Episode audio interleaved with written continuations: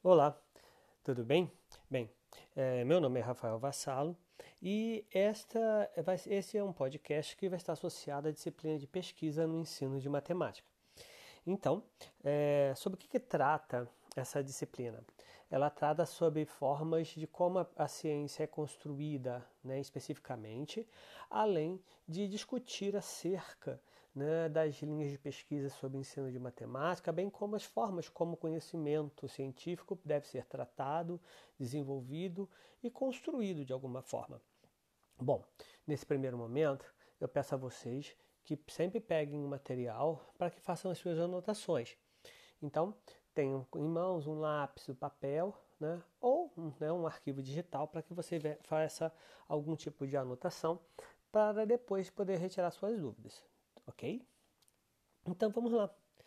Então, né, o que, que é né, essa forma como a gente usa o conhecimento né, durante o, o, período, todos os períodos dos nossos dias, dos nossos dias, né?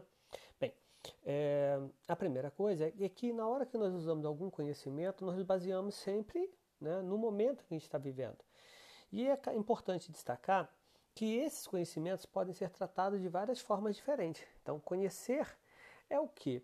É incorporar algo novo, alguma coisa que nós já sabemos. O conhecimento pode ser é, classificado em quatro formas: como conhecimento empírico, como conhecimento filosófico, como conhecimento teológico e como conhecimento científico. Dependendo da situação, né, nós utilizamos esses conhecimentos e a gente escolhe qual deles né, serve para explicar ou para dar uma resposta a certa condição que estamos vivendo, a certa indagação que estamos fazendo. Por exemplo, é, no caso do conhecimento empírico, né, ele está associado a situações né, mais de transferências de conhecimentos através de um, de um movimento social, através de, um, de uma relação social. É um conhecimento mais popular, né? baseado nas experiências vividas pelas pessoas. Eles são importantes, são as primeiras experiências que a gente tem. Quase sempre nesse conhecimento nós trabalhamos com tentativa e erro. A gente verifica aquilo que deu certo e continuamos. Né? Caso não tenha dado certo, nós vamos refazer o processo até encontrar um caminho né, que seja adequado àquela solução. Né? Então, é, o que acontece é que esse conhecimento ele é impreciso, né? E a gente faz muitas coisas, muitas vezes até sem refletir sobre esse tipo de, de informação. Por exemplo, se disserem para nós que uh, tomar um certo tipo de chá faz bem, ah, muitas vezes a gente utiliza esse tipo de ação para poder dar uma solução num problema. Né? Por outro lado, é importante dizer que é, esse conhecimento, apesar de impreciso, ele é a base do conhecimento científico. Né? Ele surge e depois que esse questionamento é feito, a gente tem uma certa situação que precisa ser validada. E aí ele vai ser transformado né, num conhecimento científico, vai ser pesquisado. Né? A gente pode pensar bem nesse caso, por exemplo, em várias ervas que no início elas eram utilizadas como uma receita da, da, do nosso avô, da nossa avó. E hoje em dia, né, elas já são, se transformaram em medicamentos utilizados à base dos mesmos produtos ou a utilização base mesmo dos, do, do, do, das, das, nossas, das, do, das nossas ervas e entre outras coisas. Bom, o segundo conhecimento, que é o conhecimento teológico, né, ele é aquele conhecimento religioso que está relacionado à fé e crenças. Né? Ele não tem uma sustentação muito racional. Né? É uma verdade que a gente escolhe, não tem muita comprovação. Né? Não há uma comprovação. Então a gente acredita na existência do espírito simplesmente pelo fato, por exemplo, de termos essa fé. Não dá para a gente comprovar essa existência. Nós não temos dados nem ciência até hoje conseguiu fazer esse tipo de comprovação científica.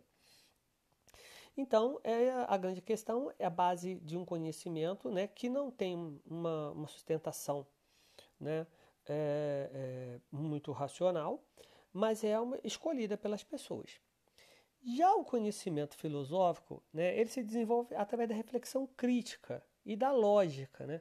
Ele ajuda a educar muito o pensamento. Né? Nele há certas relações de causa, de efeito, busca dar uma explicação mais coerente àquilo que a gente está vivenciando.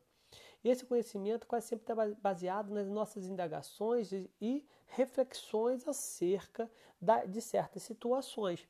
Então é importante que, se alguém pergunta a nós né, se uh, por que, que venta, por que, que o dia está mais frio, outro dia está mais quente, eu posso utilizar vários tipos de, de relações lógicas para garantir que aquilo seja um certo tipo de, de verdade. Entretanto, né, ela é uma questão que está muito mais ligado à estruturação lógica do pensamento e não né, a uma validação completa das, pela ciência.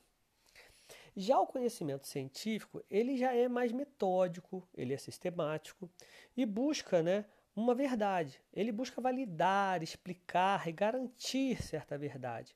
Né? E essa, essa racionalidade né, é, desse conhecimento, né, dessa comprovação, com esse rigor, de, com certos métodos e tudo mais, ela não obrigatoriamente é permanente. Ela também pode ser falível, ou seja, com o tempo ela pode ser alterada.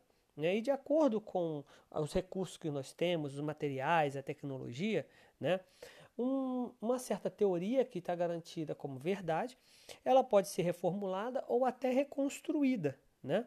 Então vamos ver situações do tipo como os planetas que nós temos. Né? Até pouco tempo, né, Plutão era planeta, porque dentro dos conceitos que tínhamos, dentro das tecnologias que tínhamos, eles, era possível garantir, dentro dos recursos que tínhamos, que ele era um planeta. Hoje, com os novos recursos tecnológicos, a gente já verificou, através das suas órbitas, entre seu tamanho e tudo mais, né, que ele deixou de ser planeta. Quer dizer, era uma te teoria e hoje a gente já tem uma outra teoria. Ela foi né, reformulada. Então, um pouco disso. Lembre-se, os conhecimentos que nós tratamos para interpretar o mundo depende das situações em que a gente está vivenciando. A gente pode utilizar, então, o conhecimento empírico, que está relacionado ao centro comum, ao saber popular. O filosófico, que está relacionado a um encadeamento de ideias através de modo racional o teológico ou religioso, que está relacionado né, à fé e às nossas crenças, que escolhemos, não tem comprovações científicas. Né?